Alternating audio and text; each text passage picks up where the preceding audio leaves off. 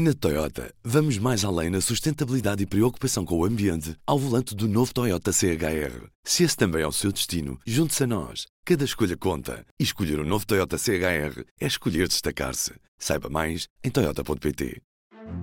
Do público, este é o P24. Hoje perguntamos se subir os juros é mesmo inevitável. Foi uma espécie de retiro de verão que o Banco Central Europeu realizou no resort Longa em Sintra, nos últimos dias.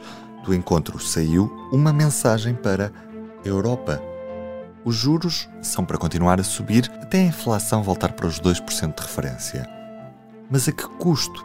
Perguntam os europeus. Portugal, por exemplo, é um país altamente influenciado pelas variações dos juros nas taxas dos créditos à habitação a Euribor, que tem crescido nos últimos meses, faz com que famílias paguem hoje mais 200, 300, 400 euros do que pagavam há cerca de um ano. Isto também quando as idas ao supermercado encareceram muito. Nesta quarta-feira, o Presidente da República, Marcelo Rebelo de Sousa, veio criticar a postura de Christine Lagarde. Os bancos centrais deveriam ter muito cuidado naquilo que dizem publicamente.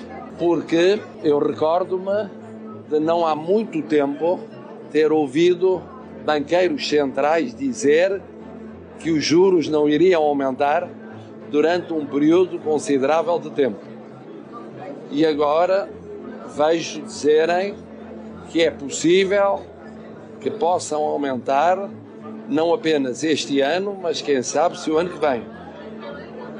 Isto tem um efeito de perturbação nas pessoas, nas economias e nos mercados que não é bom para ninguém. Viva! Eu sou o Ruben Martins e hoje dou as boas-vindas ao jornalista de Economia do Público, Sérgio Aníbal. Viva Sérgio! Olá, Ruben.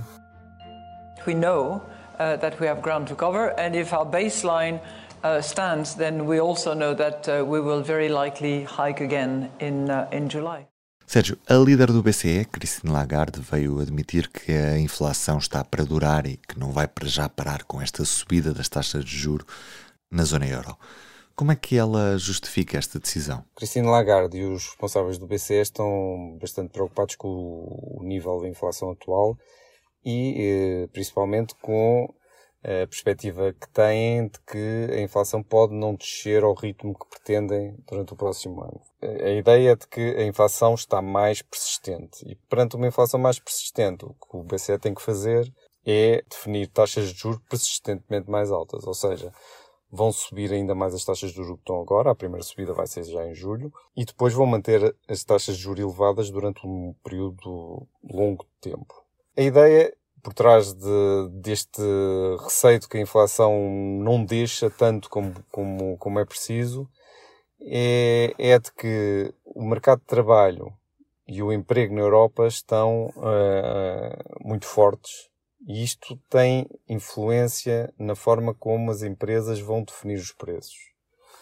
O que acontece, basicamente, é que, uh, o, estando o, havendo uma taxa de desemprego baixa, as empresas vêm-se forçadas, para manter a força de trabalho que precisam, a dar os aumentos salariais que os trabalhadores naturalmente pretendem, é? ou pelo menos mais, mais altos do que aquilo que foi dado em 2022, quando houve perdas de poder de compra bastante elevadas. Portanto, estamos agora num cenário em 2023 e provavelmente em 2024 em que as empresas europeias se vão ver forçadas a, a, dar aos trabalhadores uma recuperação do seu poder de compra, com aumentos salariais mais altos. Isto, obviamente, pode ter efeitos na inflação, nomeadamente se as empresas que dão os aumentos pretenderem manter uh, as margens aos níveis em que, em que se encontram atualmente, as margens de lucro, que são relativamente elevadas, em média. E, portanto, vão, vão, vão fazer refletir esses aumentos salariais nos preços que exigem aos consumidores. Portanto,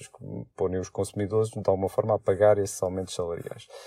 Uh, o BCE vê este cenário com preocupação e, como tem como meta e o único grande objetivo que tem na sua atividade uh, trazer a inflação para, para, para o objetivo de 2%, eh, tem que atuar e atua com os instrumentos que tem, que são basicamente subir as taxas de juro para reduzir a procura na economia e, e, e, dessa forma, com menos procura, os preços tendem a baixar. Uhum.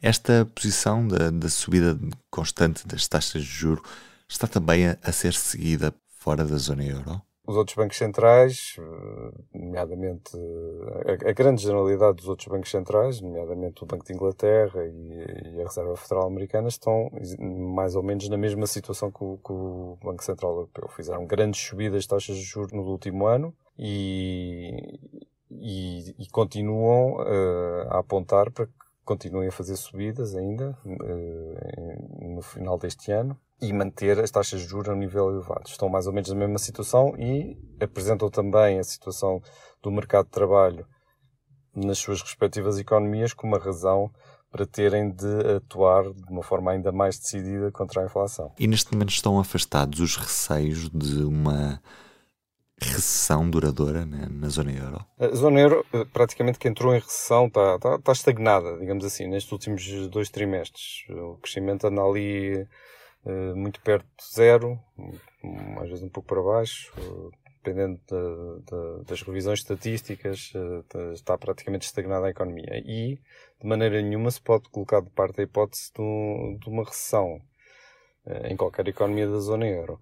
O normal é, perante subidas de taxas de juros desta dimensão, as economias contraírem-se. Uh, ou, ou, pelo menos sofrerem um abrandamento forte e possivelmente contraírem-se.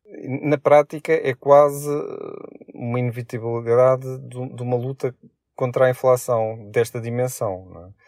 É? Uh, é? é? quase como funcionam os bancos centrais. Os bancos centrais tentam, uh, de facto, limitar a procura na economia Uh, limitar o, o, nível de consumo, o nível de investimento, ao aumentar o custo de financiamento na economia, ao subir as, as taxas de juro.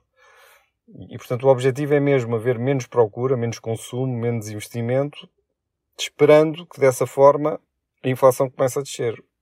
O efeito colateral é, obviamente, eh, uma possível recessão, é um aumento do desemprego.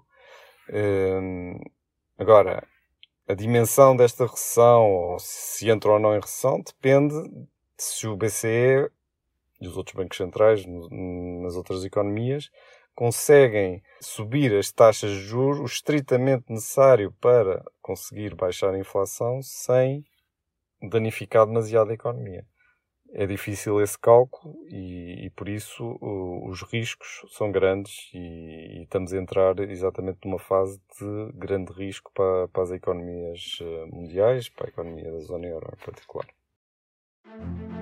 E hoje destaque no público para os milhares de portugueses que podem não conseguir votar em mobilidade nas eleições europeias. Isto porque ainda têm os velhinhos bilhetes de identidade. Quantos são? 807 mil portugueses. As eleições estão marcadas para o próximo ano, a 9 de junho. E porquê é que falamos disto? Precisamente por causa da data. 9 de junho é véspera de feriado, numa semana que terá também feriados municipais, o mais importante deles. Celebra-se em alguns municípios do país, nomeadamente Lisboa, no dia 13 de junho. E também a necessidade de registro de alojamentos locais por consenso dos condóminos. Uma alteração que já é contestada pelas associações que defendem este tipo de alojamentos.